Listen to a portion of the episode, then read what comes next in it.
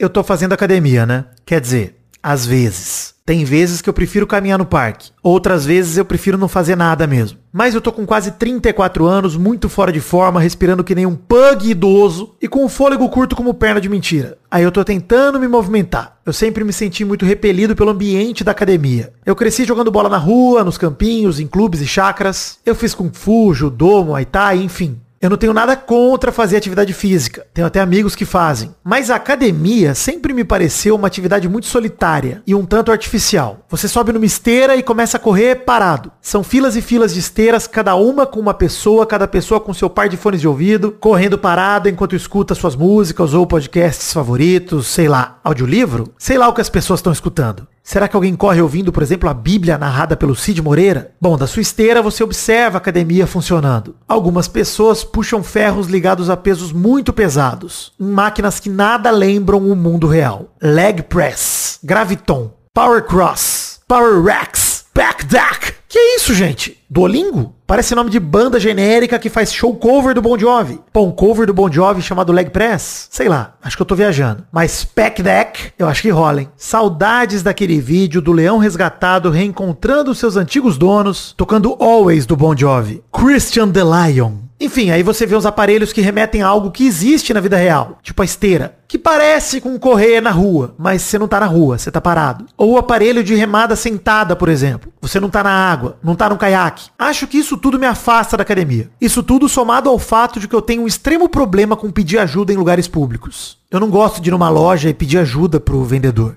Eu também não sei fazer os exercícios da academia, mas eu não quero que ninguém me explique. Eu queria ir na academia um dia, só eu e o instrutor, e ele me ensinar uma única vez tudo que eu tenho que fazer, todos os exercícios e máquinas da academia. Aí a gente entra num trato secreto de nunca mais conversar, nunca mais se falar, nem se cumprimenta. No máximo um aceno de cabeça que nem o Batman faz com o Alfred no final do filme merda da trilogia do Nolan. Enfim, falei tudo isso para você fingir que não percebe que eu tenho preguiça de ir na academia e passar pano para mim. E para de postar que tá indo na academia também, porque isso faz eu me sentir culpado. Mas pensando bem, acho que esse que é o lance, né? A pessoa sofreu, foi lá na academia, o mínimo que ela merece é fazer os amigos dela se sentirem culpados e uns merdas por não irem, né? É aquele negócio que dizem, o de hoje tá pago, mas tá cada dia mais caro, né? Quanto mais velho você fica, mais caro fica pagar o de hoje. Eu tô dando um calote atrás do outro, mas tô tentando melhorar. Falando em calote, vocês já tiveram um personal agiota? Tem um tipo de instrutor da academia que pega o seu número do WhatsApp e te manda mensagem te chamando de flácido, molengue os caramba. Como se isso motivasse alguém. Para mim não ia funcionar. Até porque eu ia ficar em casa e a parte do agiota mais convincente, que é ir até sua casa e quebrar suas pernas, ele não pode fazer, porque se você quebrar a perna, você não pode ir pra academia. Eu tô aceitando no fim que eu tô ficando velho e preciso descansar e tudo bem. Agora só falta aceitar que eu tô ficando velho e também preciso fazer exercício. Seja muito bem-vindo a esse lugar que ninguém vai te cobrar para acordar cedo e malhar. Eu sou o Príncipe Vidani e você está dentro da minha cabeça.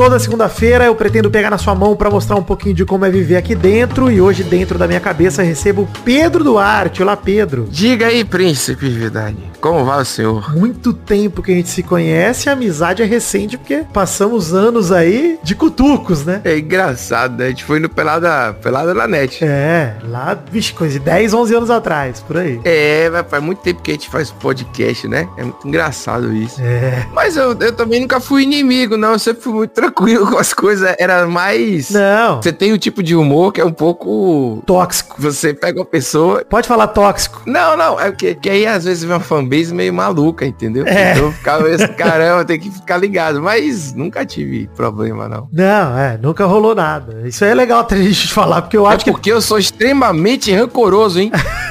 Se eu tivesse rancor, é, e até ia perguntar, já que você tocou nesse assunto, cara, a gente se conhece, deve fazer, sei lá, mano, sério, sem brincadeira, uns 11 anos por aí. é. Você é de formação, você é jornalista mesmo, você fez comunicação, uma parada assim. Eu sou, sou jornalista. E aí você começou a fazer podcast, sei lá, 2010 também, por aí? É, eu comecei a fazer os meus assim em 2012. Eu tinha o 20 Perguntas, que era um programa de entrevista também. Que aí eu conheci boa parte de, da internet, assim. Aí em 2013 eu criei o Bacanudo. Depois veio Nicolas Queiroz lá, que tava lá no Brasil comigo. Aí, desde então, faço, paro, faço, paro, mas nunca, nunca paro totalmente, sabe? É uma loucura. Eu lembro de você muito do Bacanudo mesmo, dessa época do Bacanudo. Eu lembro também por conta do, do Frango Fino, né? Que ficaram o brother do Seis muito cedo também. E aí o Pauta Livre também, enfim. Acho que aquela época a Podosfera parecia a Vila do Chaves, né? Tinha meia dúzia de gente só fazendo. E era engraçado, né, rapaz? Como a gente gravava as coisas, como as coisas eram feitas. E, e às vezes eu entro num grupo ainda assim de, de podcast e tudo mais. E tem gente lá fazendo as mesmas perguntas de 11 anos, né? Qual microfone usa? Pedro, se alguém vier e indicar um LX3000 pra mim, eu vou pegar em armas eu vou queimar o carro. É isso? Pô, é isso que eu ia falar, o LX 3000. e era muito engraçado, porque ele tinha o LX 3000, pra quem não sabe, é um headset, né? Isso. E ele já era, tipo assim, a profissionalização do microfone do Windows. Isso, não. Ele era, tipo, a porta de entrada para drogas mais pesadas, né? Ele era total. Cara, você compra esse aqui e fudeu. Esse aqui já é o. Você já tá querendo levar muito a sério. Exatamente. Porque o microfone do, do Windows, a galera falava assim na época, era tipo assim, ah, não, podcast não tem muito isso, né? Não tem muito aquilo. E hoje é outro nível, né, cara? Hoje a galera cobra, eu acho, mesmo que inconsciente, de uma maneira inconsciente, você não dá play, aí o cara tá dentro de um, de um, de um balde. Acho que a galera hoje em dia não, não sei, viu? Ah, não dá. Ao mesmo tempo que não dá, acho que, acho que não dá pra você gravar um podcast, sei lá, com 64 kbps. Olha aí, já estamos entrando no termo técnico que talvez a galera não vai entender, mas é. você gravar um negócio e depois comprimir numa qualidade meio porca e não sei o quê, porque Sim. a referência hoje é muito alta, né, cara? Todo mundo, pô, os caras que gravam podcast de mesa, grava com equipamento de rádio, pô. É, de, de estúdio de gravação, inclusive, de música. Você vê, tipo, aquele, aquele Shure lá, você vê a Adele usando. Tipo, assim, é a mesma casca, hein? Isso, mano. Tem, tem isso, viu, Vitor? Aquela casca, ela vende de, é, separadamente, se você quiser falsificar o seu Aí você tem um microfone normal, mas você bota uma casca de um microfone de 3 mil dólares, se você quiser, entendeu? Eu acho que é maravilhoso, né? Mas, ó, você, inclusive, é, tudo isso tá conectado, né? Porque, pô, você era, sei lá, você era, né? Você ainda é jornalista, você fez podcast e, de repente, do nada, aí nos últimos anos, você resolveu, você se descobriu comediante. Pô, rapaz, isso aí, isso aí é um efeito Mandela do Jovem Nerd.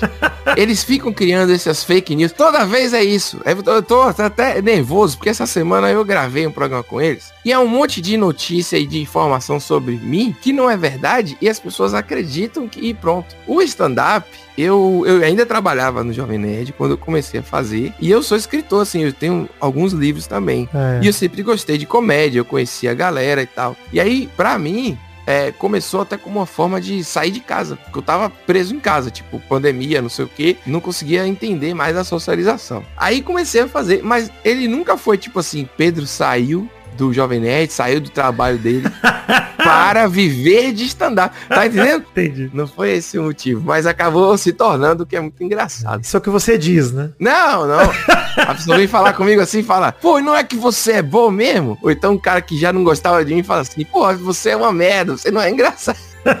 Mas não é isso que paga a minha conta. Na verdade, quando eu saí, o, o, o stand-up comedy, eu saí, eu abri uma empresa de produtos digitais e eu fechei um podcast com a Globo, que foi o de raspar o tacho. E aí eu comecei a produzir mais coisas. Agora eu tô gravando outro programa que vai sair para outra empresa, sabe? Então é, é, é meio que isso. Mas esse mês de, de janeiro, é, eu fiz show todo fim de semana, às vezes dois ou três por semana. Olha aí que maneiro. Então, de repente tá virando sim, velho, alguma coisa que é... Pode ser fazer parte da sua atividade profissional principal, né? Sim, e é muito bom, velho, é muito difícil, é muito bom. Porque a gente faz um mono podcast, beleza. Mas o, o stand-up tem o punch, né? Você precisa ter uma reação, você precisa atrair as pessoas. É... E se dá, dá merda, é ali mesmo. Tipo, ninguém ri, você sai triste, entendeu? É, eu fiz três shows em São Paulo quando eu fui em dezembro, na CXP. Aproveitei para fazer show. Aí um, um desses shows foi muito ruim, assim, tipo, o texto foi bom, eu falei tudo que tinha que falar do jeito que eu queria fazer a entrega, mas as pessoas não compraram aquela persona, aquele cara falando ali, estão reclamando de tudo, porque era uma reclamação que no fundo tinha um porquê. Porque ninguém me conhecia, ninguém entendia o tipo de jeito que a gente fala aqui na Bahia, em Salvador, que é tipo, é, como se fosse o carioca, não tem que xinga muito, a gente também reclama muito, fala muito, entendeu? Uhum. E aí eu pensei, caramba, aí quando eu saí do palco, o cara fez, você tinha que contextualizar nisso, porque você chegou dando uma porrada na plateia. aí eu aprendi e os outros dois foram melhores, entendeu? É difícil. Eu, eu, se eu acho que se eu for fazer um show no sul do país, eu vou morrer de medo, porque é um pessoal mais fechado que aqui, entendeu? Eu não sei se eu vou chegar dando uma porrada, vai, vai causar um choque nesse sentido. É muito difícil, velho. É muito difícil. Imagina. Tem dois anos que eu, que eu já tô nessa aí, vai começar em fevereiro, março, faz dois anos. E eu digo para você que eu não sei nada. Pô, mas com dois anos de qualquer carreira a gente não sabe nada, né, Pedro? Também tem isso. Porra, mas o stand-up é pior, velho. O stand-up é, é, isso, porque eu já fiz tudo, ó. Já destrei cachorro, já fiz várias coisas. E essas coisas, com dois anos, eu já me senti um pouco mais seguro do que com stand-up até hoje. A gente tá ficando velho, mano. É. Cara, eu tô cansado, tá ligado? Tipo, eu tô sentindo. É. Pô, eu tô, eu tô sentindo velho, inclusive, fisicamente velho. Meu corpo tá apodrecendo. Fisicamente. Eu tô respirando mal. Cara, é por isso que eu não curto muito os programas de conversa, tipo da GNT, essas coisas do tipo. Porque você coloca quatro pessoas ali, na intenção de dizer que são pessoas diferentes, né? Porque é multicultural, sei lá o que, como se fosse uma espécie de Power Ranger, né? Que tu lembra, tinha um de cada jeito e tal. Sim, é tipo os integrantes do Capitão Planeta. Isso, mas ninguém é especialista em nada. Então fica muito assim, eu acho isso. Aí você fala daí, eu acho aquilo. É. Só que na realidade é outra coisa. Entendeu como é que é? Porque é tudo um ponto de vista. E tem o corte de podcast assim, é muito podcast começa a, a, a pessoa fala, né? Eu acho isso sobre uma coisa super séria, tipo sentimentos de não sei o que. Não, eu acho que o ciúme, não sei o que. Então toda hora alguém tem que falar, tipo, eu acho. Se você tirar a palavra eu dos influenciadores, eu não sei como eles começariam algumas frases. Alguns influenciadores, claro, vocês estão entendendo. Você tá entendendo o que eu tô falando? É tipo, eu, eu acho que tem que ser assim, eu isso, eu aquilo. Pô, que saco. Eu acho até que daí que veio o mimimi, não sei se é daí que é o mimimi em inglês, né? Mi, mi, mi, alguma coisa assim, porque é tudo eu, isso, eu, aquilo. Porra, tira o eu do seu vocabulário. Vai ficar horrível você você falar alguma coisa. Eu acho, né? Eu aí eu falando eu, mas não tem jeito, é muito difícil. É, é foda. Cara, mas isso, isso é uma parada que eu tenho, eu tenho pensado muito, mano, de como a gente tá envelhecendo e como a gente vai mudando a perspectiva sobre as coisas, cara. Hum. Isso é uma parada real mesmo, assim, de olhar e falar, pô, no ano passado pra esse, beleza também, né? Sim. Comi mal pra caralho, não me exercito, tô fudido, tô, tô me sentindo podre e tal. E tipo, beleza, eu não tô com problema de saúde ainda. Não vou no médico, não descubro, não tenho. É, tá certo você. Né? Mas, cara, eu cheguei na idade que eu já sinto. Eu não sei se você tá nessa idade que você sente e fala assim, mano, eu sei que eu deveria estar tá fazendo exercício físico, eu deveria estar tá me cuidando, porque eu já tô cagado. Eu, você, esse momento da gravação, ele é péssimo para falar disso, porque eu vou fazer aniversário daqui a três dias. Caralho. E eu estou, assim, chegando aos 37. Então eu, eu, eu tô me sentindo muito perto do 40 agora. eu tenho falado muito sobre isso. E, e eu tô num momento de vida muito estranho, porque eu tenho que ter o fôlego de quando eu tinha 20 e poucos, nessas produções de conteúdo todas, ao mesmo tempo que eu tenho uma maturidade que eu sei que não adianta correr, porque tudo tem tempo. Tipo assim, ah, eu fechei um programa com a Globo, foram dois anos até fechar e sair. Sabe como é que é? Uhum. E eu teria morrido de ataque cardíaco se eu tivesse ficado ansioso. Então agora eu tô numa fase que eu penso assim, realmente tem que fazer exercício. Eu tenho que me cuidar. Aí eu tô perdendo peso. É. A gente na CCXP se encontrou, eu não tive dor de coluna, que era um problema sério que eu tinha, que eu fiz fisioterapia e tô mantendo isso. Então eu acho que eu tô na idade de que eu devia estar, tá, mas eu acho que eu já tô fazendo. Tipo assim, se não, ferrou. Cara, essa chavinha é a chavinha de quando você é mais jovem. Eu lembro que assim, mano, por mais que, tipo, ah, porra, nunca fui bombado, gostoso, né, e tal. Mano, era fácil, tá ligado? Tipo, eu não preciso perder 5 quilos eu consigo perder. Mole. Porra, isso aí é horrível. Demorei um tempão agora pra perder peso. É uma merda agora, cara. Uma merda, mano. Uma merda. Ontem eu vi um vídeo de uma senhora de 63 anos fazendo um exercício de crossfit, que é um apoio, tipo uma flexão, e você pula depois. E, e faz a flexão depois. Eu falei, gente, eu não consigo fazer um, um desse aí. Essa mulher tá fazendo vários. eu preciso pelo menos chegar nos 40 conseguindo dar um pulo, entendeu? É. E é horrível a internet, né? Que a gente se compara com pessoas Porra. de 60 anos e tá pior do que elas. no caso físico. Né? É, e a gente tem um objetivo geralmente muito baixo, né? Eu tava falando, tava vendo o Doug Lira falar sobre isso, ele falando, cara, meu objetivo é limpar minha bunda com 80 anos. Esse é um objetivo baixíssimo. Caramba. Se a gente for para pensar, é baixo, mas é um objetivo maravilhoso. Cara, eu vou falar um negócio sério. Eu, com a coluna, nas crises que eu tive, tinha momento que eu não conseguia, tipo, me abaixar totalmente para pegar uma toalha se caísse no chão. Então eu tinha que pegar com o pé e jogar para cima, entendeu? Caralho. E aí eu comecei a pensar sobre a independência, porque eu não quero me tornar uma pessoa que vai depender de tudo tudo de, de... Total. Claro que a gente não sabe a vida, né? A vida é totalmente fora de controle. É, amanhã você pode ter um treco aí que você não esperava. Então isso é importante a gente saber que não tem controle. Você pode tentar, mas você não vai ter o controle. Mas diante disso, de tentar, eu, eu gostaria de chegar numa idade, até quando for permitido, que eu possa, pelo menos, pegar minha toalha do chão. Então eu comecei a pensar nesse sentido, assim, de limpar a bunda é, é importantíssimo. Limpar a bunda. Muito. é, entendeu? É... Pô, é, assim, é, é, um lance que, obviamente, se eu precisar que alguém limpe minha bunda, pô, eu vou superar essa dificuldade e vou aceitar. Mas é um ponto que eu gostaria de poder fazer sozinho, porque é um momento meu, um momento que eu quero sozinho. Assim, mano, é, é, meu esse momento. É isso. E como que eu, a pessoa não vai saber como eu gosto de limpar a bunda, que é olhando pro vaso, olhando pro cocô, pois é. com a bunda virada para cima, pro outro lado, e eu passando ali o papelzinho, depois passo um chuveirinho. De baixo para cima, né? De Uma baixo coisa... pra cima, exato. Do saco pras costas eu passo, é disso? Exatamente. Caramba. Não sei se o cara que vai limpar minha bunda vai ter essa, essa sensibilidade de fazer do jeito que eu gosto. E você vai estar tá velho o suficiente para não ter paciência de explicar, né? Então, tipo, você só vai aceitar que agora vai ser das costas pro saco. Vai ser uma merda a vida. A partir não, se for das costas pro saco, se ele não simplesmente abrir meu rabo e jogar uma jatada ali, pronto, secar.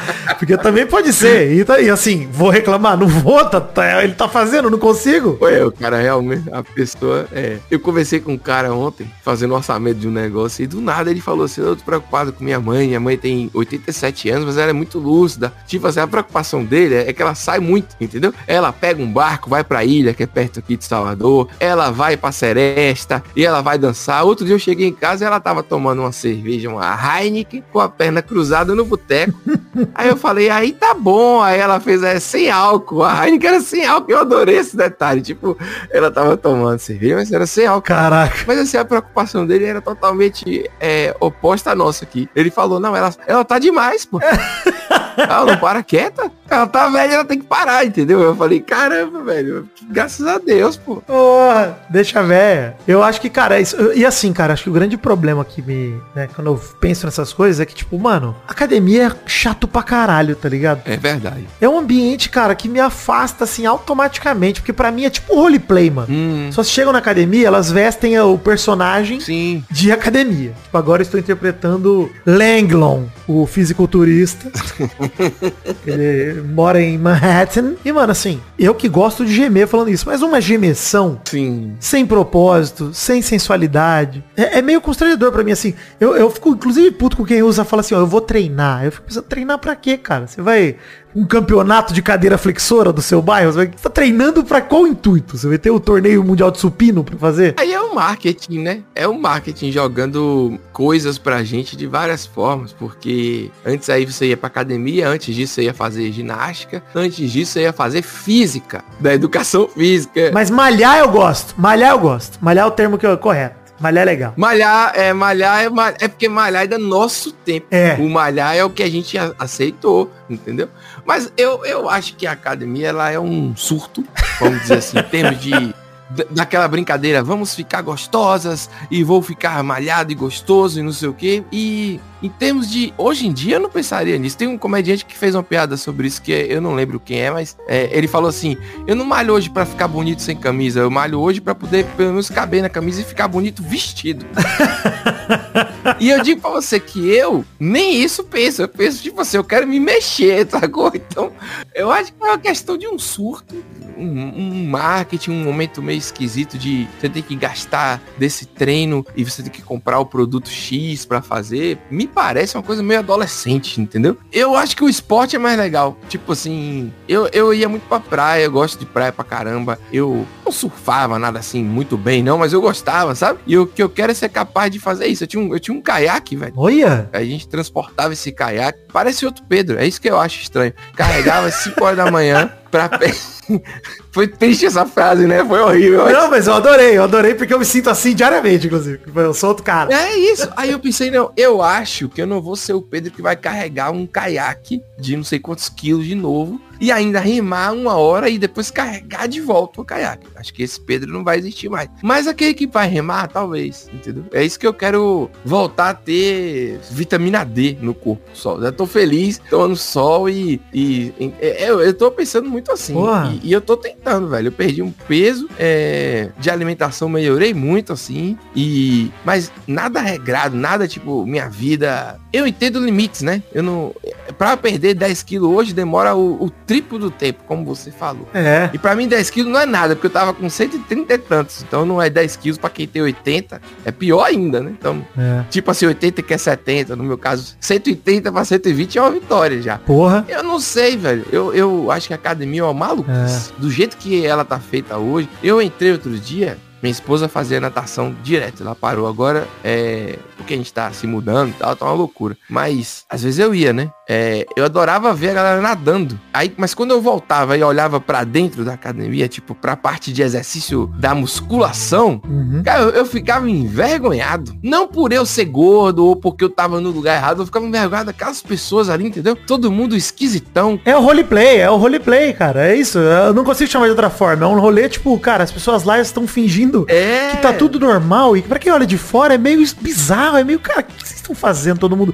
Que você tá sentado nessa máquina aí que finge a gravidade ao contrário. É. Nesse leg press aí que fala, olha, a Terra está te pressionando. Você tem que empurrar a Terra pra cima. Que é isso? Exato. O que vocês estão fazendo? É meio estranho, meu. Mas eu faria um exercício, esse exercício com o peso do próprio corpo. Tipo assim, calistenia, yoga também, acho que alonga e mexe o corpo todo. É uma forma de exercício. Pilates. Pilates tem umas máquinas também. Tem? Eu nunca fiz Pilates. Mas eu acho que Pilates para mim vai ser necessário, viu?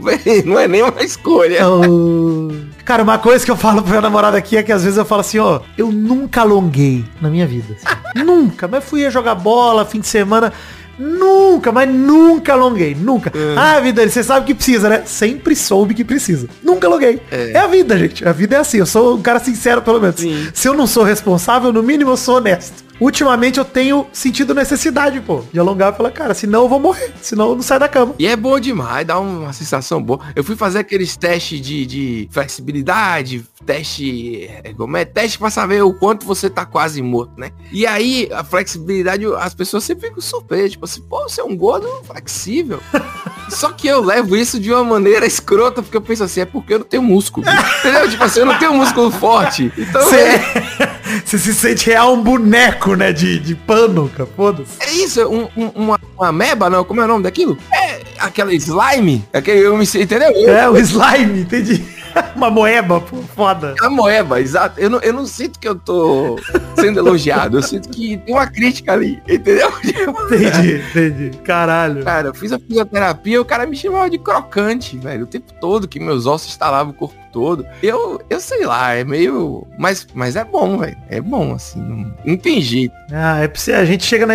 Essa é a merda de envelhecer, Pedro. Porque a gente começa a chegar no ponto que a gente concorda que é, é o momento. A gente fala, puta, é o momento. Talvez não seja o momento de eu fazer todo dia alguma coisa. É. Mas é o momento de eu fazer alguma coisa em algum dia. Exato. Na minha semana. Alguma coisa que seja de falar, cara, pera aí, ó, já tá. O corpo já tá cobrando. E é meio foda, eu tô com 33 pra 34. Né? Eu falo, pô, meu corpo já tá me cobrando. É. Eu sinto isso quando eu bebo. A ressaca, ela já não tá legal, mano. Já não é um bagulho bacana de... Rapaz, eu, eu, não, eu nem bebo mais. Eu olho assim, bebo pouco. Bebo dois copos, entendeu? E olho assim, não, não quero nem sentir o efeito disso. É, a ressaca te afastou do álcool. A cura pro... Eu já tô num, num limite, é... Eu não sei, eu acho que é um pouco de... Você acha que é medo? Você acha que é, tipo, medo do futuro? Medo de morrer já tá batendo na porta? Vamos ignorar essa sensação? Eu acho que é bom ignorar essa sensação. Mas eu acho que tem um pouco disso, viu? É porque esse lance... Um pouco. Esse lance da meia-idade, ser aos 50, é maluquice, porque ninguém vive 100 anos. Quase ninguém. Não. Então eu acho que eu estou na meia idade. Porque 75. Eu acho que eu já passei. Não, que porra é essa? Você tem 33, 60, entendeu?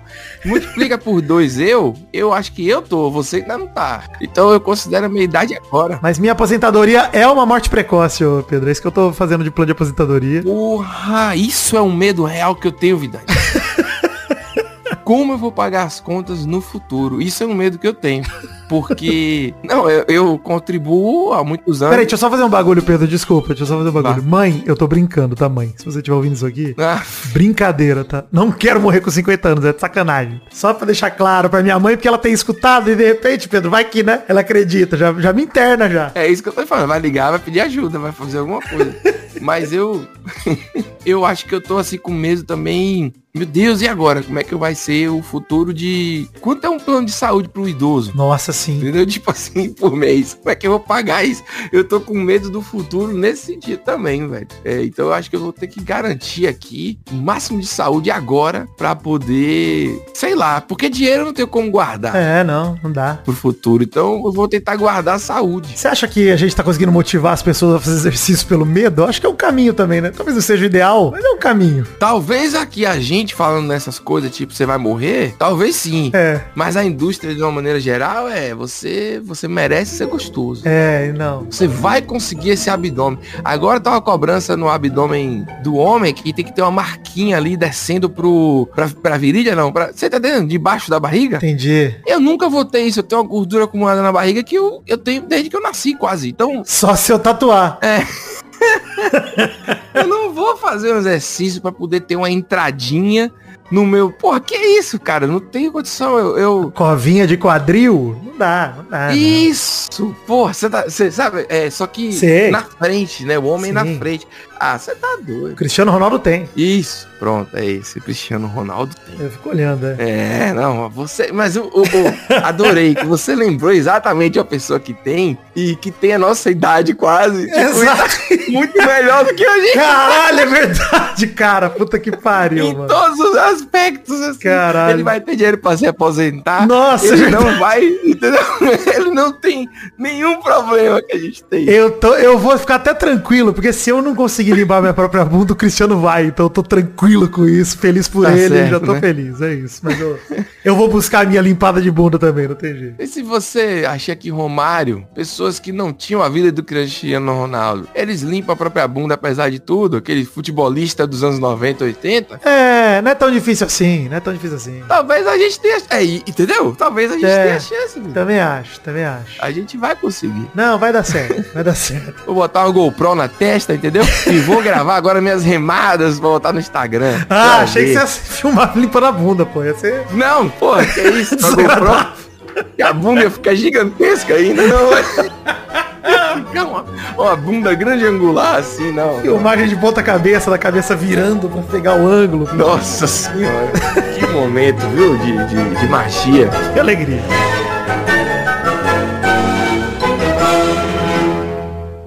Obrigado por ouvir este episódio de Dentro da Minha Cabeça. A ideia do programa é essa, de ser um programa mais curtinho, de no máximo uns 30 minutos, levando esse papo leve e improvisado com qualquer camarada que topar gravar. Eu quero agradecer demais ao Pedro Duarte, dizer pra vocês que sigam ele nas redes sociais no arroba Pedro H. Duarte. Sim, tem um H entre o Pedro e o Duarte, então. Sigam ele pra verem os vídeos que ele faz e pra acompanharem também os outros trabalhos dele, né? Seja em comédia, podcasts, o que quer que seja. E pra você que gostou do programa, siga nas redes sociais. Arroba Príncipe Vidani e arroba Cabeça do Vidani. Lá a gente sempre vai postar vídeos, links, referências de tudo que a gente comentou por aqui. Valeu, gente. É isso. Um beijo e até o programa que vem. Alegria e tranquilidade.